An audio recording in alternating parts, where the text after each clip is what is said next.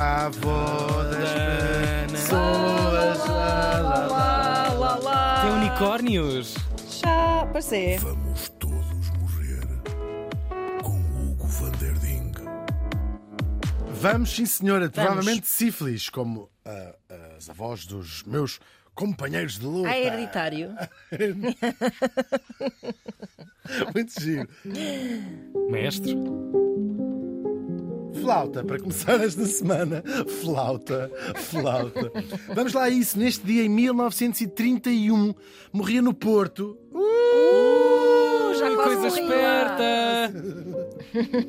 Morreu aos 69 anos, claro, Porto. Pronto. Oh. É, sempre, tem que ser um pezinho para ordinarista, tem que Claro, sempre claro. ser É verdade.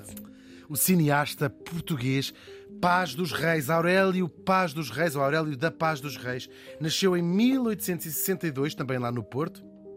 Enfim, não foi longe. Fogo, tem os nomes todos que eu adoro. Ela é. Aurélia, Paz, Dos dos, Reis. Reis. Está Paz tudo. Reis. Está certinho. Por acaso ele chamava-se Paz dos Reis, apesar disso era um enorme eh, republicano. Ele nasce Chegou a pensar em mudar o seu nome para Quase. Paz dos Presidentes. Exatamente. O pai dele chamava-se Miguel porque o avô era um apoiante do Dom Miguel, era um absolutista monárquico. E depois Uau. este neto vai ser maçom e vai ser republicano e chamava-se Paz dos Reis, coitadinho. Depois mudou o nome até para a Guerra dos Presidentes. pois é. Ah, por acaso podia. Pois é. Pois é que giro, pois é que giro. Paz dos Reis, lindíssimo nome. Ahm, estas idas e vindas todas republicanas chegou a ir parar com os costados à cadeia, que no Porto significa ir para a cadeia da relação. Ser vizinho de cela do Camilo Castelo Branco, não foi uma coincidiu na época, ou o Zé do Telhado. não Assim é? até dava gosto. É, É tipo giro. Chelsea Hotel. É verdade, é verdade. A cadeia da relação acabou por ser. É, por acaso, é, dá para falar disso aqui, porque, te- eh, claro, era a única prisão do Porto, fica. ok, hoje sabe onde é que fica, chama-se ainda a cadeia de relação no- do, do, do Porto. É o Museu de Fotografia. É sim, estive lá ainda há pouco tempo, no, no verão. Uhum. Pois, é lindo o edifício. É, muito Só que lindo. quando lá está preso o, o, o Camilo Castelo Branco, o rei Dom Luís vai visitar o, a prisão, porque Ah. estava lá no Porto ou outra coisa qualquer. Inaudito um rei visitar uma prisão. E o rei disse assim- saiu chocado com as condições e disse: Isto agora só arrasado, estamos em 1860 e tal. Ele disse: Isto agora só mandando tudo abaixo e fazendo outra vez.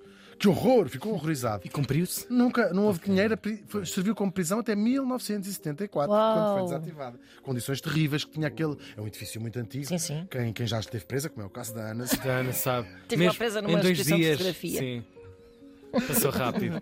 é verdade. Mas deixou uma bela amizade com a Teresa, eh, barra namorada da Ana, durante aqueles dois dias. É gravíssimo. Não, gente sabe o que é que se Não. passa nas cadeias. Ah. Entretanto, Aurélio era um apaixonado por flores. Não sei também se já lhe ficou do tempo de tempo na cadeia. que ru- Tudo errado. Uma linha toda. Porque aquilo pode ter que. Não, mas é que estão a fazer ali de segundas leituras. Pode ter, conversa- às vezes na conversa com uma pessoa, ou com esse género. Sim, ficas mais sensível. Ah, botânica nos É isso, ficas mais sensível à É. beleza das coisas, da natureza. Sim. Alguém que deixou cair uma flor ou assim. E foi, acabou por ser. Chega! Tenham Chega. respeito pelas pessoas. Olha, por cima somos ouvidos por presos, que já nos têm escrito, pessoas que estão em É estabelecimentos prisionais. Portanto, estávamos a brincar. Ahm, agora cuidado!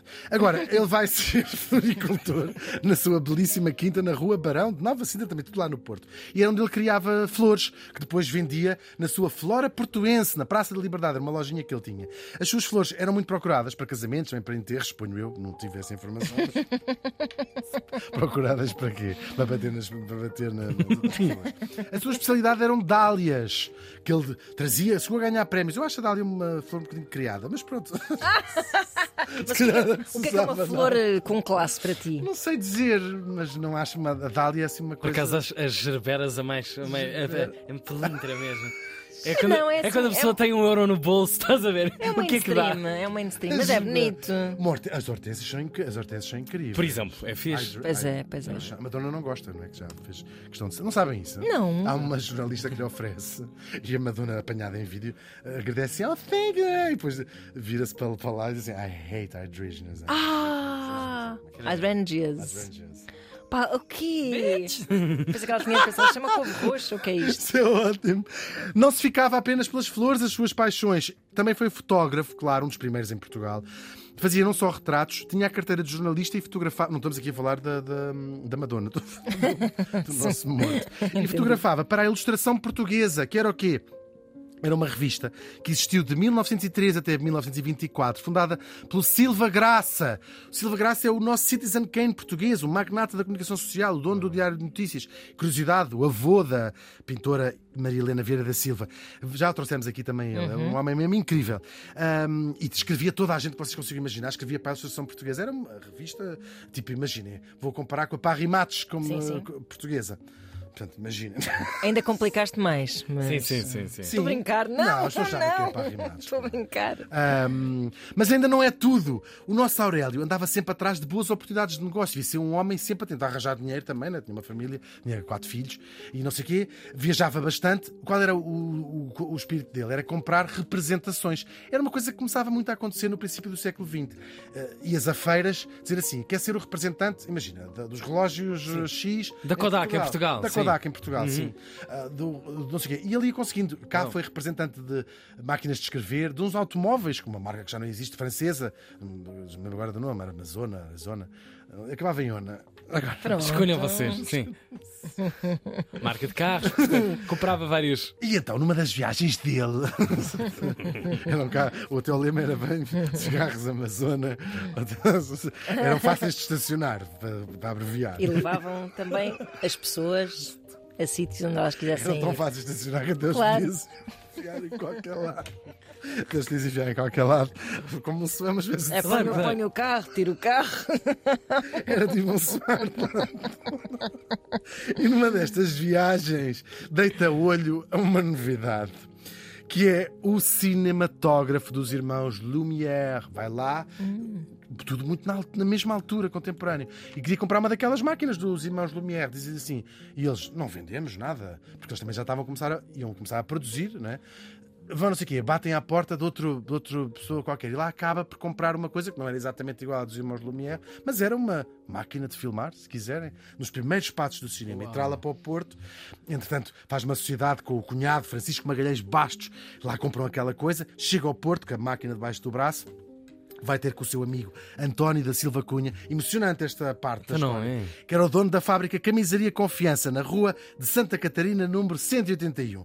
E diz assim: Posso filmar aqui à porta? E o, homem, e o, e o Silva Cunha diz assim: Não podes porquê, mas sei quê. Pois com a, a linguagem colorida do Porto. Já Sim, sim, sim. Vai Linguagem colorida. Ele primeiro diz assim: "Por que não vais antes filmar, não sei o quê, partes da anatomia da mãe dos. Mas a senhora já tinha morrido.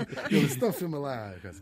E nasceu assim o primeiro filme português de sempre. Chama-se A Saída do Pessoal Operário da Fábrica Confiança. Uau. Dura menos de um minuto, é verdade. O título é uma, não vou dizer que uma charge, mas é uma charge. O filme, é- este é de 1896. É, é assim. Um ano antes tinha feito- sido feito o primeiro da história, que se chamava precisamente La Sortie de l'usine Lumière à Lyon, que é, ou seja, a saída dos trabalhadores da fábrica, da Sim. fábrica Lumière. Eu acho que ele devia ser um gajo muito divertido. Epá, sim, fez um remake. Fez a confiança. Ele foi apresentado no Teatro do Príncipe Real. Que é hoje o Teatro Sá da Bandeira, as pessoas adoraram, não é? É menos de um minuto, mas vê- imaginem as Pá, fotografias. ser- Verem-se, não é? Em, claro. em movimento. Porque aquilo no fundo é, é fotografia em movimento, é isso que é o Uhum. cinema. não é? E foi aí que nasceram os primeiros conceitos. Ai, fico mais gorda. Claro, sim. ah, o cinema engorda. O cinema Sete engorda. quilos. Exatamente. Ele fica entusiasmado e vai à procura de uma maneira de rentabilizar a coisa que ele percebe. Bem, agora que fazer dinheiro com isto, fazer com- dinheiro com isto. Pega na máquina, vai para o Brasil. Ainda no mesmo ano, 1896, aquilo corre mal a primeira exibição. Um, às tantas, assim, eles passavam outras coisas e no meio metiam retra- coisas que ele ia filmando. Lá no Porto, um, ca- um cavalo a andar, uma pessoa a andar, que também já não era uma coisa um bocadinho extraordinária. Sim, sim, Porto, né? já Sim, na época. Assim. patas, as duas coisas. sim, Sim, sim. Nesta altura, os meus antepassados ainda estavam no Porto, tem que ter, que cuidado. Bom, no- é, um, é um desastre no Brasil. Ah, Acontece. Um técnico que não sei quê, o, coisa, o cinema não correu bem, não tem som, o filme não sei quê. As pessoas era a primeira vez que iam ver. Uh, uh, dê-nos o nosso dinheiro de volta. Ele vem-se embora arruinado, porque tinha gasto o seu dinheiro todo ali. E desistiu mesmo, veio de volta para o Porto. ah, lá vem com a máquina, dedica-se às Ficou mesmo muito triste com aquilo tudo, porque esta, ele ia apostando nas coisas. Depois eh, chegamos ali em 1919. Tecnologia cara, não é? Imagina. Tudo, era o dinheiro todo que Isso ele é-. Estamos a falar de uma coisa Claro. quase inalcançável. Totalmente, sim, era uma coisa muito cari... era caríssima. Pois. E portanto aquilo tinha que haver um retorno. E depois, coitadinho, deve ter ficado mesmo muito triste. Em 1919, um acontecimento muito trágico, que olha, nós hoje em dia se calhar conseguimos. eh, perceber um bocadinho melhor, porque parecia-nos uma abstração histórica. Morreram três dos quatro filhos deles, adultos, uh, 1919, numa, no Covid da altura, na, na gripe chamada gripe espanhola. no que, eu acho que antes para nós era uma abstração e hoje em dia Sem é, dúvida, é perceber claro. o, que é que era, o que é Claro. que era isto. Só uma história contada na boca dos nossos avós e. Claro, morreram-nos não três, três filhos adultos. é Que um adulto horror. já. Claro, A- apesar de continuar a participar na vida pública e política do Porto, ele vai deixando as suas porcarias, as fotografias, depois as flores.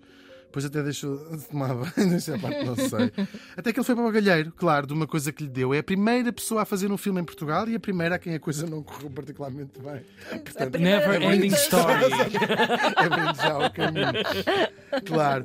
O cinema português foi fazendo o seu caminho, claro. Passou por muitas fases, umas melhores, outras piores. Mas talvez nunca se tenha feito um filme mais emocionante do que aquela saída do pessoal operário da fábrica Confiança.